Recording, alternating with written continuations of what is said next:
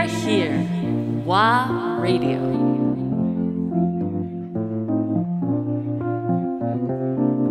ワーレディオ岩月正康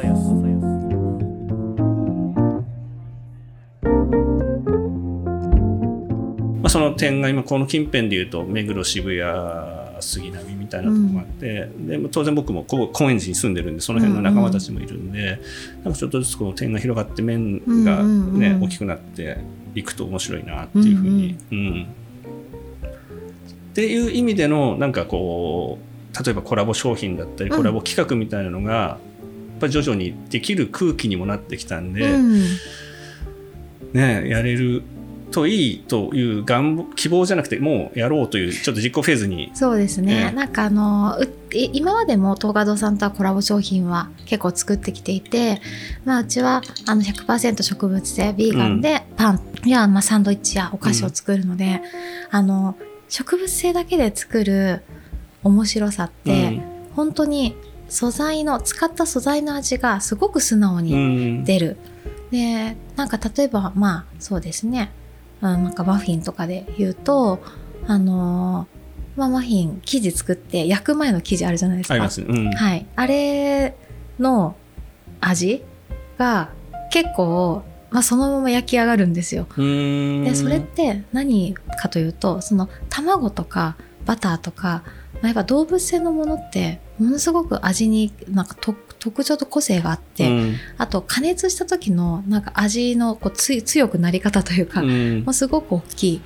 だからやっぱり卵やバターを使ったマフィンは美味しい卵や美味しいバターを使えばまあ美味しいんですよ。うん。小麦がどうとか副材料がどうとか関係なく。そう。だから副材料になっちゃうんですよ、うん。バターと卵以外のものは全部服あそうかそうか。服になっちゃうんですよ。主になっちゃうんですね。そう。副材料になっちゃうんですよ、ん。でもあの全て植物性で作るとなんかね砂糖すら主原料です。で小麦も主原当然主原料を使う、まあ、豆乳使うんだったら豆乳も、オイルも、でもしじゃあそこにフルーツを入れるんだったらフルーツも主役、でそこでどのフルーツ同じ例えばブルーベリーマフィンでもどのブルーベリーをチョイスするかの味の差がすごく出ます。面白い。そう。なんかこれはバターや卵を使うお菓子や、まあ、その動物性のパンうんと大きく違うのはまあなんかね変な話おあの動物性のものの方がみんなが知ってる美味しいにするのが簡単です。うん、なんか今の話の流れで言うと、はい理解できます。はい、だ例えばチャーハンを卵やチャーシューなしで美味しく作ってくださいって言われたら結構難しくないですすかね。なんかイメージ逆にわかんないですね。多分すごく美味しいお米と、うん。油も臭い油絶対使えないし、あの美味しい塩をきっとチョイスするし、うんネギだって変ななんかえぐみとかがなくじゃあ甘いネギじゃあこれこれにしようとか、ね一つ一つの素材にすごいこだわんないと美味しいチャーハンできないんですよね卵とチャー面シュー抜くと。で同じで、うん本当にパンやお菓子に関しても植物性だけ作る時って全てが主役。うんうんうん。一個も美味しくないもの入れられないんですよ。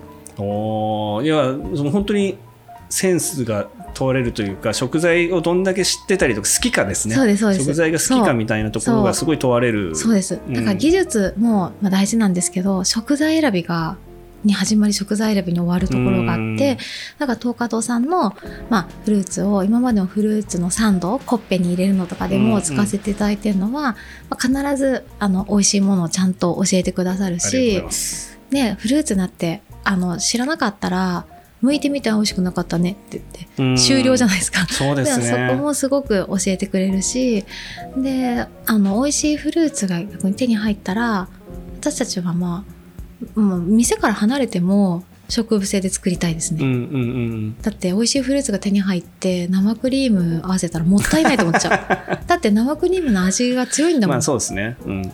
そうなんですよ。なんで、まあ、今までもトカドさんのフルーツを使って、ほん。と植物性のクリームのフルーツコッペ、うん。作らせていただいたり本当タルトとかもあのビーガンの生地で、うん。クリームも全部ビーガンで作らせていただいてるのは、まあ、全部主役。フルーツも主役。フルーツの美味しさを食べてほいしいからビーガンがいい、ですねうんうん。そうなんかこれからもあのもう今までもずっとやってきてるけどコラボ商品とかやる時にも、うん。うんあのなんとかにフルーツを加えました。じゃなくてフルーツが美味しくフルーツが美味しいことを伝えるから、うん。全部植物性で作る。その観点超面白いですね。いやあの今言語化してもらって僕も超腑に落ちました。なんうん。かすすごい興味が湧いてきました。僕もちょっとその植物性のものをうん。より取り入れたうん、何かこうメニュー作りだったりとうか、ん。うん。ちょっと考えたいなって思っちゃいました。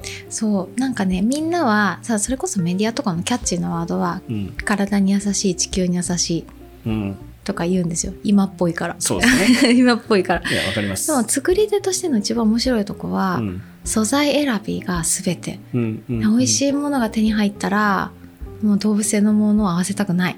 うん、そうだな。ちょっとだからデザインに似てますね、うん。あの制約があるからこそなんかこうクリエイティビティが発揮できたりとか、うん、うん。そうだからね動物性のものがね多分みんなが思ってるよりもね味がやっぱ強いんですよ、うんうんうん。それだけやっぱ動物にはエネルギーがあるから、うんうんうん、だって、ね、例えばハンバーガーハワイアンバーガーとかでパイナップル挟むのもパイナップルの味って記憶に残んないじゃないですか。まああったなっていう感じですよね。そうそうそうそう、でもでもこれがまあまあその大豆ミートとかで作るパテはすごい美味しいまずいろいろあるけどでもパンとパイナップルとというサンドイッチだったら、うん。パイナップルの味が全てじゃないですか。そうですね。うん。てか印象？人に残る印象とか、うん。美味しさを構成する要素として。うんだから美味しいパイナップルが手に入ったら肉と合わせない。絶対合わせない。もったいない。かわいそうって思っちゃう。そうですね。確かに肉があったら肉が主役になって副材料になっちゃいますよねそうそうそう。そうなんですよ、うん。肉私もすごく好きだから肉を食べる時に引き立て役で果物とか野菜とかを使うのもすごくうんうん。わかるし、逆に引き立てが役があるから肉が美味しくなるのわかる、うんうん。けど本当に美味しい果物。え本当に美味しい野菜。うちも毎年6月もすぐすっごく美味しい玉ねぎがうん淡路から届くんですけど、おーいいですね。もうもうバターと合わせるとか信じらんないです。よ超もったいない。あんなに美味しいのに。香りも